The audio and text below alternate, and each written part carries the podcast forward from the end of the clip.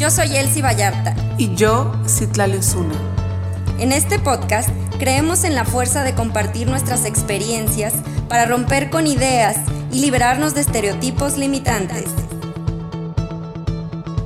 ¿Y para, qué? Surge de la necesidad de cuestionar nuestra vida diaria a fin de conocernos, entendernos y aceptarnos.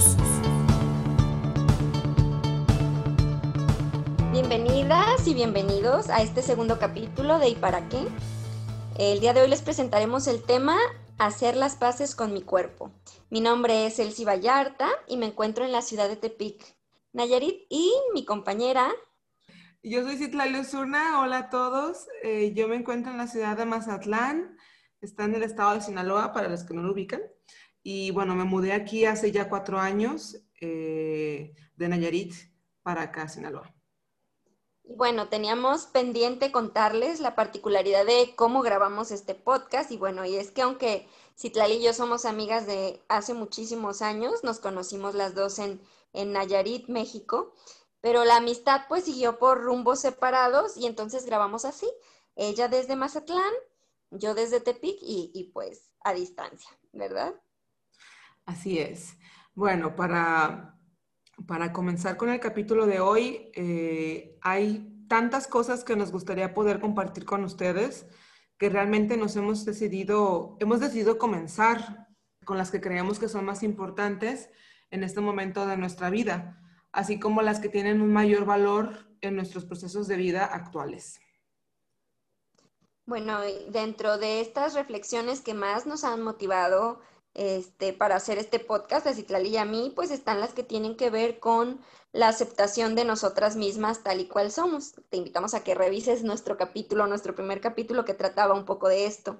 Y bueno, queremos empezar por hablar acerca de cómo nos va en la relación a nuestros propios cuerpos y pues tenemos unas preguntas que, queremos plantearte, bueno, se nos parecieron interesantes, porque creemos que muchas mujeres y hombres tenemos trabas con estas preguntas.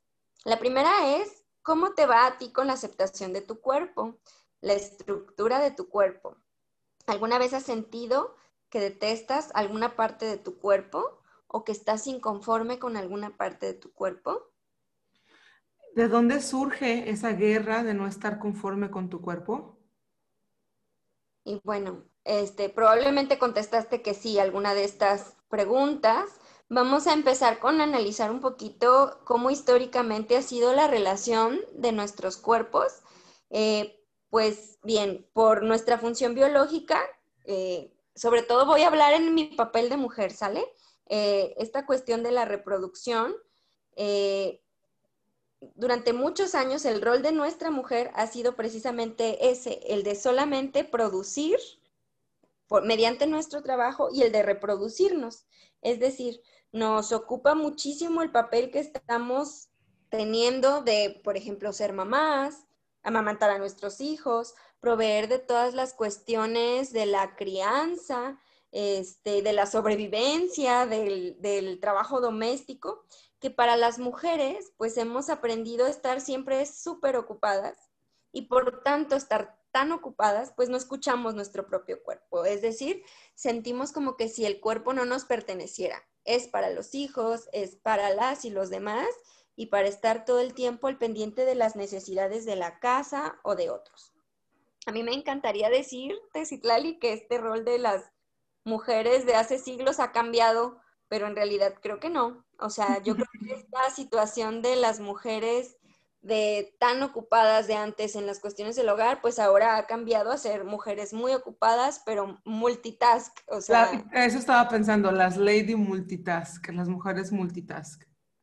Y entonces, eh, pues ahorita tenemos tanto nuestro rol en el ámbito privado, que sería la parte de la casa, la crianza, el hogar, las labores, pero aparte también la gran mayoría de las mujeres están ya también en un ámbito público donde nuestras tareas y nuestro, nuestro día a día es pues estresante, lleno de cosas. Entonces, eh, realmente con las mujeres que yo puedo platicar, no, no, prestamos mucha atención a nuestro cuerpo. Sabemos que es importante nuestro cuerpo, y en general la salud de nuestro cuerpo, pero eh, dejamos en otro orden de prioridad este ámbito, ¿no? Como que primero está que hagamos y ya luego está este, la dimensión de pensar bien en cómo realmente se encuentra mi cuerpo. Entonces, em, esto pues sería en, en la onda de las mujeres. Pero en el caso de los hombres, yo también me doy cuenta de que a ellos tampoco se les enseñó a cuidar su cuerpo. Se les enseñó a ver su cuerpo como una herramienta más, como una extensión de trabajo, ¿no? Este, y los hombres también tienen una cultura del riesgo, que quiere decir que también ellos están continuamente expuestos, por ejemplo, a adicciones, a, a esa competencia que tienen a veces entre ellos que los lleva a, eh, pues a llevar a tener actitudes también de riesgo. ¿Quién corre el carro más veloz? ¿Quién, o sea, quién toma más? ¿Quién? Un montonal de cosas que también creo yo que para no es algo exclusivo del ámbito femenino, que no aprendamos a ponernos prioridad en nuestro cuerpo, sino que es algo, es algo más grande, es algo que va más allá, donde hombres y mujeres, y en este caso para los hombres, pues le rehuyen mucho más al, al autocuidado y al, y al, es decir, por ejemplo, a, a darse tiempo para ellos mismos, etcétera, pues porque esto contradice la gran máxima de, del machismo, ¿no? Que es que ese tipo de cosas son para mujeres, no son para ellos, ¿no? Y es chistoso porque aquí entra un poco de lo que nos han enseñado sobre nuestro género. Es que en que las mujeres somos el sexo débil y los hombres el fuerte, lo cual dista completamente de la realidad. Así es. Y pues en estos, en ambos casos, estas situaciones nos están llevando a una desconexión con nuestras necesidades y a no tener una relación de amor o incluso de gratitud con, lo que sucede con nuestro cuerpo. ¿Sale? Solemos este, escucharnos o darnos cuenta que algo no anda bien hasta que hay dolor o hasta que hay alguna preocupación por aquello que ven las y los demás, no por lo interno. Y se nos olvida que somos seres tripartitas, somos cuerpo, alma y espíritu. No puedo ir por la vida preocupada solamente por, eh, por cómo luzco físicamente. Y aquí es donde nace una pregunta clave, creo. ¿Desde qué momento es cuando nos empezamos a pelear con nuestro cuerpo? Creo que esa es una gran pregunta porque de verdad este, no es la misma la, la, forma en la que se viven los niños con su cuerpo como nos la vivimos nosotras las adultas con nuestro cuerpo, ¿no? Y entonces creo que una parte importante es distinguir que cuando llega la adolescencia, los cambios de tu cuerpo o tu cuerpo cambiando, pues generan ahí como una sensación de inestabilidad y entonces te ves obligada a cambiar cómo te llevas con tu cuerpo. Eh, digamos que a muchas personas les cuesta aceptar lo que va sucediendo. Me pongo a pensar en, en que, por ejemplo, ya no nos empieza a gustar tanto la altura o ciertas partes de mi cuerpo, en el caso de las mujeres, ¿no? Que mi cuerpo, que si las caderas, que si el pecho, que si de diferentes formas, me he dado cuenta, pues con todas las mujeres que yo puedo platicar a lo largo de mi vida, como justo en esta etapa empieza como un periodo de, ¿cómo le pudiéramos llamar? Como de no es un divorcio, pero sí es como una separación, ¿no? sí, una división. Empiezan muchas dificultades para amar y aceptar nuestro cuerpo, sobre todo porque empieza a ser eh, visto desde una postura como de objeto. Esto es algo fuertísimo, porque a las muchachas o a, o a, las jóvenes ya se nos empieza a querer encasillar en, por ejemplo, ser sexys, tener ciertas o cuáles características de nuestro cuerpo.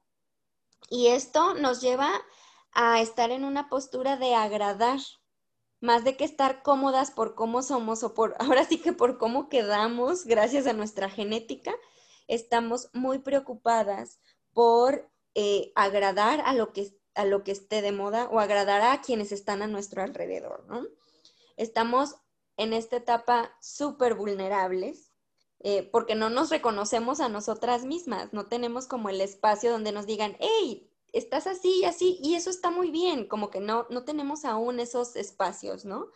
Entonces, eh, empieza justo en esta etapa un, un, momento de reconocimiento importante y, y bueno, creo yo que era importante mencionar que esta etapa es súper sensible para hacer o no poder hacer las paces con nuestro cuerpo.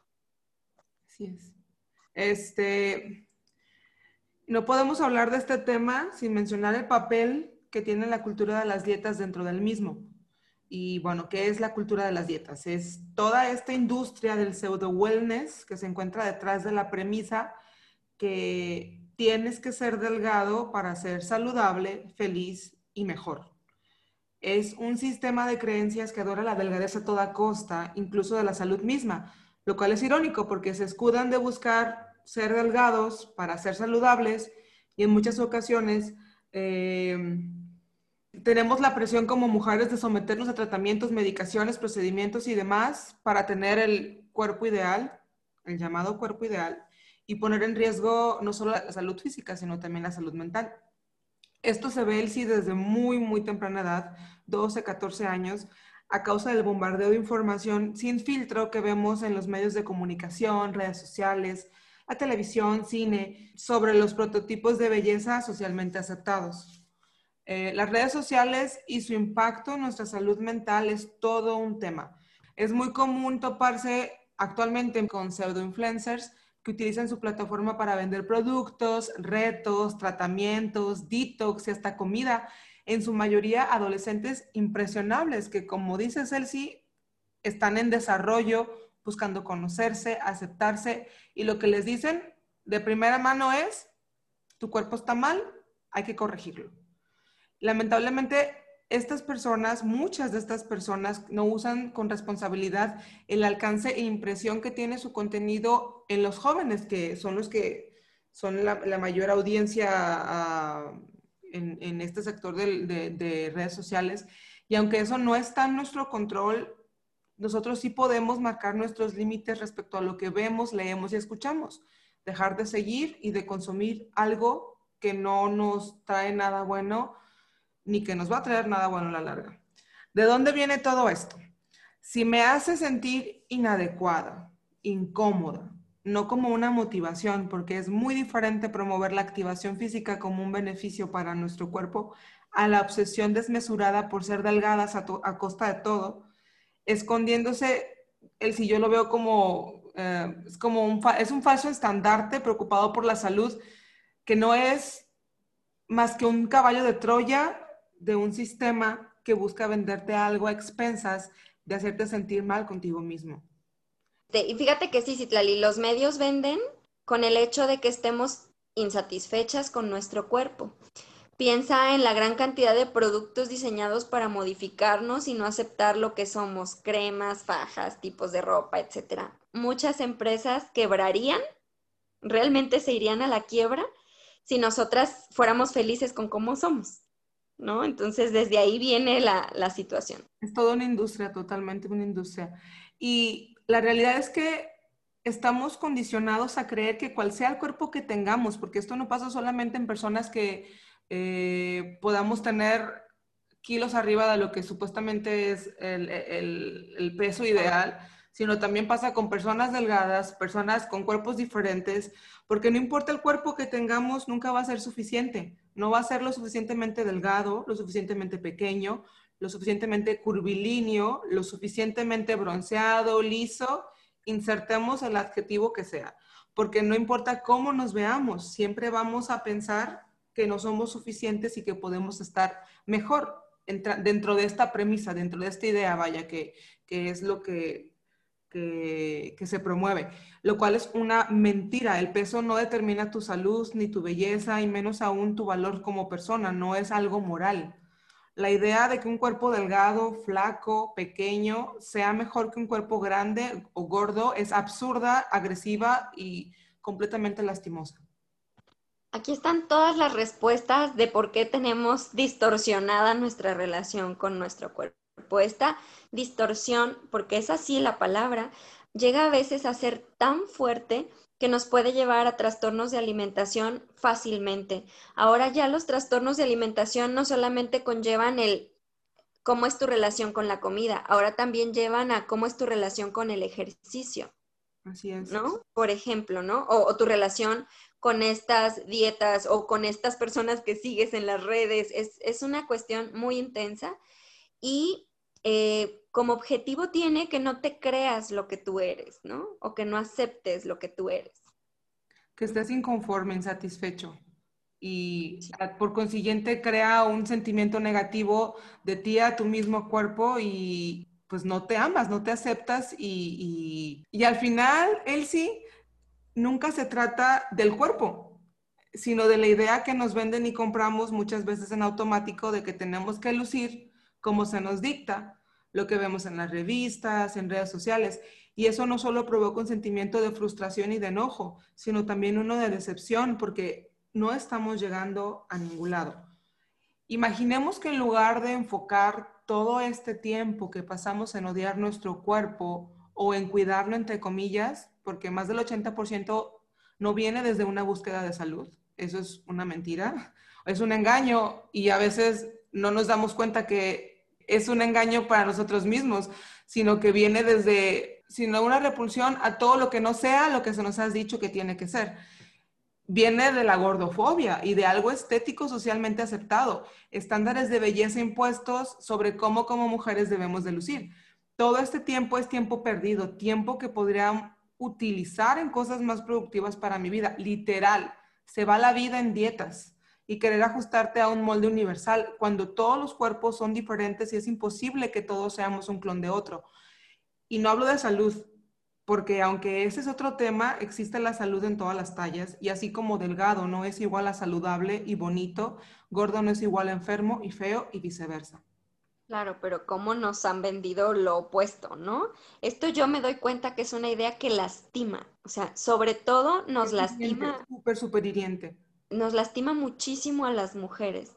Entonces, algo que a mí me ha ayudado a, entender esto es fijarme cómo el prototipo del cuerpo ideal va de acuerdo a la época en la que vivimos no es lo mismo estar en la adolescencia, en los años 2000, o sea, si nos situamos en, nos regresamos 20 añitos atrás, las imágenes de las mujeres que veíamos eran, este, como de estas modelos súper, súper flacas, este, súper altas, eh, con un cuerpo determinado. No es lo mismo esas mujeres que veía yo en el 2000 a las mujeres que veo yo hoy en las pasarelas, con cuerpos mucho más exuberantes, ¿no? Mucho más, con muchas más curvas.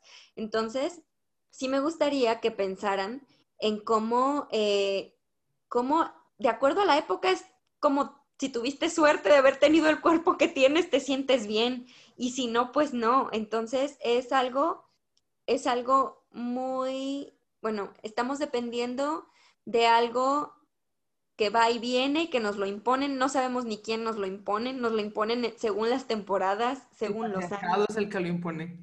Pues sí, el patriarcado termina imponiendo esto. Va a haber, va a haber un capítulo completo del patriarcado. No queremos vernos un poquito agresivas en este momento, que sí lo seamos, pero... pero sí, claro, claro que viene desde ahí.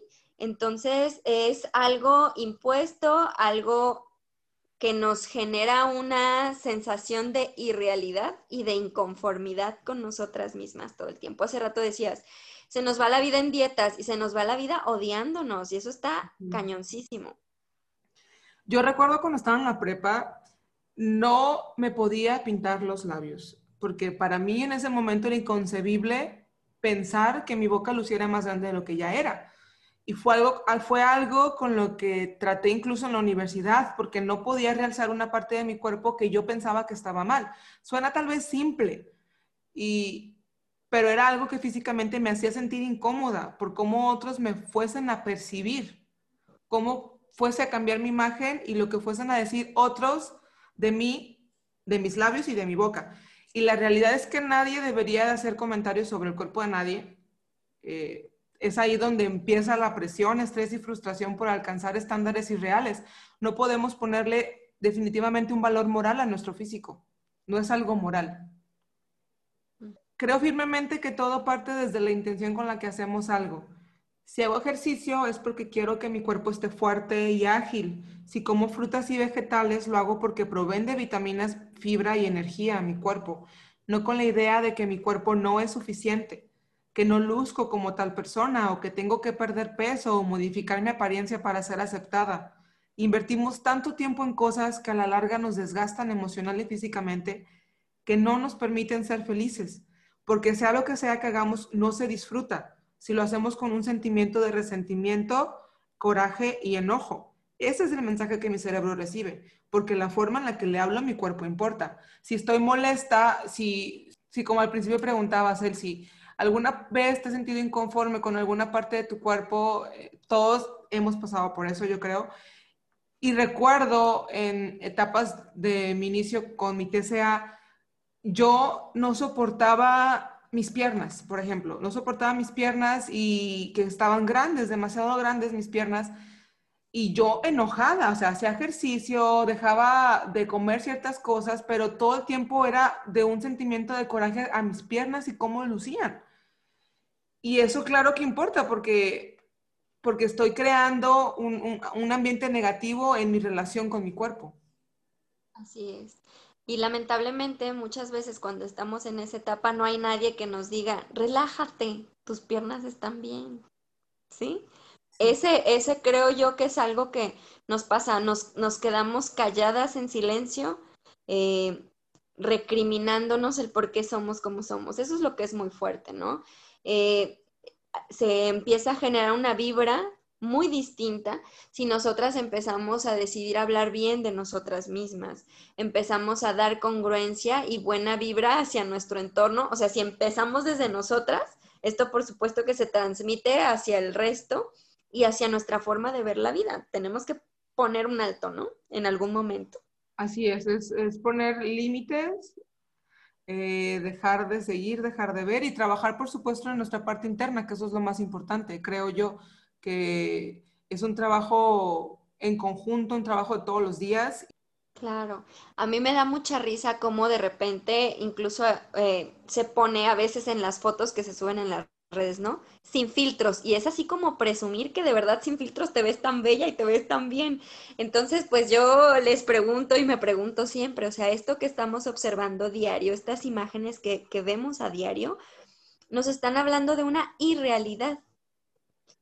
Pero nos confundimos y entramos en ese juego mental de creer que esas fotos, esas personas, lo que vemos en la tele, lo que vemos en las redes, lo que vemos en todos lados, como si fueran de verdad ¿no? Cuando no lo son. Entonces, eh, eso es, esto es un punto muy importante a tomar en cuenta, ¿no? Eh, no queremos decirte que no, que no uses estos filtros, pero si te damos nuestra, nuestra opinión respecto a hasta dónde te puede llevar este juego mental, ¿sí? De no aceptar la realidad o de no aceptar quién eres tú, ¿no? Sobre todo, yo insisto, ¿eh? En las generaciones más jóvenes. Sí, que eso, digo, uno como sea, como adulto, pues ya está, ya tiene mayor capacidad, creo, de, digo, sí, así, nos cuesta trabajo, pero yo siempre he dicho todo lo que, gran parte de lo que decidimos hacer este podcast y por lo que decidimos hablar, lo que estamos hablando y queremos hablar, es para, para todos estos adolescentes, como alguna vez nosotras fuimos, nos hubiese gustado escuchar estos temas hablados de una manera en la que nos hiciese sentir bien con nosotras mismas, eh, que nos hiciese sentir identificados, representados y... Y defendidos. Defendidos, exactamente, sí. Defendidas en este caso, claro. defender, defenderlo. Lo natural, digo, o sea. Sí, totalmente. Y es que entramos a un campo de batalla en el que la única que voy a perder soy yo porque es un juego que jamás voy a ganar. No decimos que esté mal querer lucir de una manera en la que te agrades y te gustes, pero aquí es donde nos preguntamos, donde me pregunto qué tanto surge realmente de un deseo, de un anhelo mío, de una decisión personal y qué tanto es lo que se me ha impuesto bajo presión que tengo que hacer. Decido verme como me veo porque a mí me gusta, no porque deseo cumplir un deseo externo por agradar. ¿Qué tanto equilibrio hay en mí? porque soy más que un cuerpo y no quiero que mi vida gire solamente en cómo otros me puedan percibir físicamente. Soy mucho más que eso, que los kilos que pueda creer tener de más en base a opiniones externas, de las arrugas naturales de mi cuerpo con el paso de los años, que no son más que memorias. Creo que lo mm, importante es cambiar cómo vemos y desde dónde percibimos las cosas. Sí, recuerda que es natural envejecer, aunque nos cueste. no, lo, no podemos detener el paso del tiempo y podemos tener la opción de resistirnos o negarnos a la idea de, de hacer que el tiempo pase o ver, ver este proceso con gracia, con belleza, o sea, cada una de nuestras etapas, cada una de nuestras expresiones, ¿no? Eh, cultivar la parte que no es efímera. Yo creo que eso es lo más importante, ¿no? Sí, por ejemplo, estamos en los treinta y tantos, bueno, treinta y tres. Eh, cuido mi cara, hago mi, ritual de, noche, uso mis cremas, uso mis exfoliantes, uso mis mascarillas, pero lo, lo, hago porque estoy cuidando mi piel y sé que lo voy a hacer dignamente, como dices tú, Elsie, con gracia, porque voy a envejecer, pero cuando tenga 40 no me voy a querer ver como una de 20 me voy a querer ver como una de 40, pero tengo mi piel cuidada. O sea, es a lo que nos referimos nosotras. Sí, ya que la presión te lleva a que siga pasando los años y te veas como de 20 o de 30 toda la vida. Y pues definitivamente no, podemos contra eso, claro. No. Hay un ejercicio increíble que hace un par de años tuve la oportunidad de hacer a través de una cuenta de Instagram creada por Yamila Yamil. Es una actriz, comediante y activista inglesa. La cuenta se llama I Weigh en inglés, Yo Peso en español. Es una comunidad extraordinaria y tiene un contenido inclusivo radical que está bruto. Básicamente se trata de escribir sobre una foto tuya lo que pesas, pero no en kilos, sino tu valor sobre quién tú eres. Por ejemplo, yo cuando escribí la mía, eh, puse cosas como mi pasión por el cine, mi gusto por la escritura, una buena relación matrimonial, mi inventadez, eh, porque también estoy inventada, eh, y fue un ejercicio que en su momento y a la fecha me parece fabuloso. A mí me, me impactó muchísimo en su momento. No sé si lo recuerdas, Elsie, que te lo compartí. Sí, para mí, fue, para mí fue impactante escucharla y dije, sí, yo también quiero decir lo que yo peso. sí, este... Y puesto que su fin es realzar y ver lo que realmente es importante y tiene valor en tu vida. Claro que recordarte esto en todo momento no es fácil porque no es un switch que se apaga de la noche a la mañana, o sea, no es como que está encendido, está apagado y ya, no. Es un trabajo continuo que se hace desde la conciencia en que me rehuso yo, Citlali, a dejar que mi vida gire en torno a cómo me veo o cuánto peso o, o, lo que opinen los demás de lo que opinen los demás de, de, mí o, o, de, de, mi físico, porque mi valor no es ese. Es un proceso que yo vivo todos los días y yo he decidido que, como por ahí una frase que me tocó leer en, en redes sociales, no, no venía quien la había escrito, pero no sé si la han leído ustedes anteriormente, en un mundo en el que se nos ha enseñado a odiar nuestro cuerpo, amarnos y aceptarnos es un acto de valentía. Así es, y revolucionario completamente. Y revolucionario, exactamente. Entonces, para ir concluyendo, te queremos decir que te ayudes a preguntarte junto con nosotras, ¿y para qué seguir en esta guerra con mi cuerpo y algunas partes de él? ¿Qué pasaría conmigo si continúo con esta actitud? O sea, imagínate, tantos años viviendo así en guerra contigo. O lo que sería pues más grave, ¿qué sentimientos ha traído esta guerra con mi cuerpo?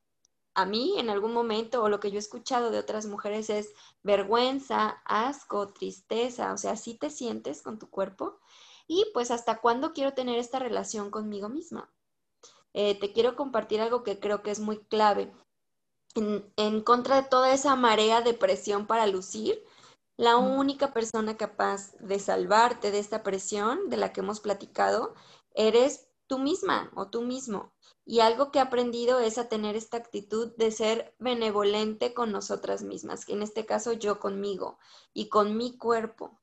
Eh, sí me puedo exigir metas, por supuesto que sí, pero que estas metas no me lleven a retroalimentar mi sensación de frustración continua. O sea, tenemos que ser cuidadosas, creo que también en ese aspecto, ¿no? Basarnos como en estándares reales que van conmigo, no en lo que me siguen imponiendo los demás. Y qué bueno fuera que yo diario me envíe mensajes de compasión y de amor. En verdad sirve que yo me tenga compasión y amor. Eh, la vestimenta y lo que hago con cómo luce mi cuerpo es parte de mi identidad y lo que no vale la pena es estar sintiéndome culpable cada día. honrar mi cuerpo y todo lo que hace por mí todos los días es un acto de amor.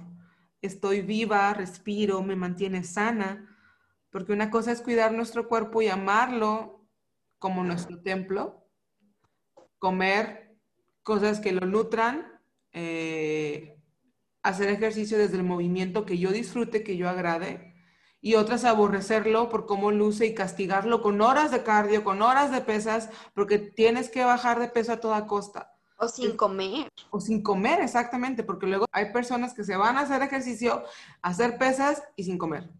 Incluso, Citlali, o sea, el hecho de, medio masoquistas que somos, ¿no? Tengo guardado ese pantalón para cuando me vaya a quedar. Y es el pantalón que compré hace no sé cuántos años, ¿no? Y nos castigamos y nos sentimos mal de que no, sigo, sigue sin quedarme eso. Y a veces, de verdad, son muchos años los que tiene guardados, o no, pero entonces son torturas, pequeñas torturas mentales que nos hacemos nosotras mismas, ¿no? Así es que, por favor, a ti que nos escuchas, respira hondo e identifica aquella parte de tu cuerpo con la que te has peleado. Por favor, agradecele, reconoce cuál es tu genética y observa cómo tu vibra cambia una vez que te has relajado, una vez que has aceptado cada parte de tu cuerpo.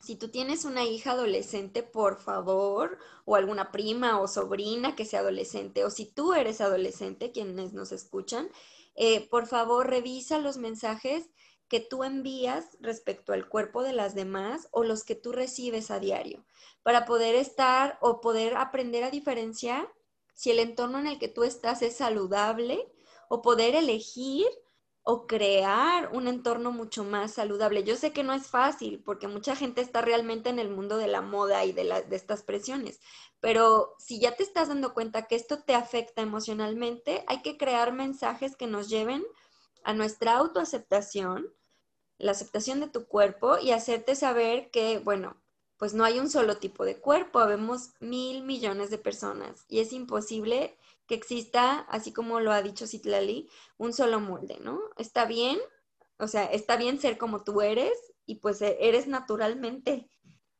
y, y, así estás bien, ¿no? No hay, no hay necesidad de cambiarte tanto. Y aunque te guste la moda, por ejemplo, hay, nuevas inclusiones, nuevas revoluciones que se está viendo en la industria de la moda. Hay, por ejemplo, cuentas en Instagram de modelos eh, fabulosas que están revolucionando la industria y no tiene por qué ser un tabú en tu vida o en nuestras vidas. a mí me ha abierto muchísimo la mente encontrarme con cuentas que me nutran de esta manera. He dejado de seguir muchas otras cuentas y he seguido nuevas cuentas de personas activistas, no, digo, si me gusta la industria, modelos, speakers, eh, personas que están... Cambian la perspectiva sobre... Completamente, porque tiene que ver con lo que tú dices, Elsie, de lo que tú estás leyendo, lo que tú estás nutriendo, lo que te estás enterando. Por supuesto que si tengo la cuenta que me dice, ay, no comas un taco, no com comete la lechuga toda la semana, por, por supuesto que voy a creer eso, porque es lo que voy a estar viendo. Son cosas que te vas, te vas a terminar creyendo. Así es. Siempre que te sientas mal o inadecuada cuando vayas a ponerte algo o a comer esa comida que te encanta, eh, te sientes mal por cómo te ves o cómo luces desde tu perspectiva, recuerda que hay alguien detrás, existe toda una industria que se beneficia y gana dinero de ese sentimiento. Y es importante que eduquemos niñas y niños seguros de sí mismos y que su seguridad no esté basada solo en su físico porque somos pues más que un cuerpo. A veces no nos fijamos y decimos cuando vemos una niña o un niño, qué bonita, qué guapo. No hablamos de qué valiente, qué inteligente, ¿no? Qué hábil, qué amable, qué cariñosa. Entonces es toda una nueva forma de aprender a ver a las y los demás. Y con estos mensajes poder enseñarles desde pequeños o adolescentes que su valor no se rige en su físico ni en la báscula, eh, porque si no, vamos a enseñarle lo mismo de lo que estamos queriendo oír nosotros, todo lo que se nos fue enseñado a nosotros.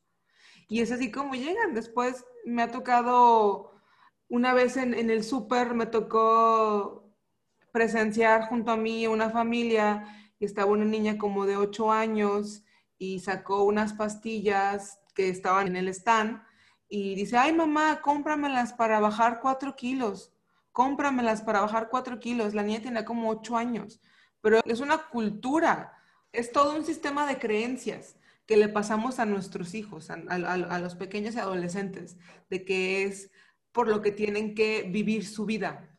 El propósito de mi vida no es perder peso. Sí, son, son creencias, dices tú, un sistema de creencias, son miedos también heredados a veces de otras personas, no necesariamente mías. Son proyecciones, exactamente, sí. Claro, las escucho tanto que pues lo vivo de esta forma, ¿no?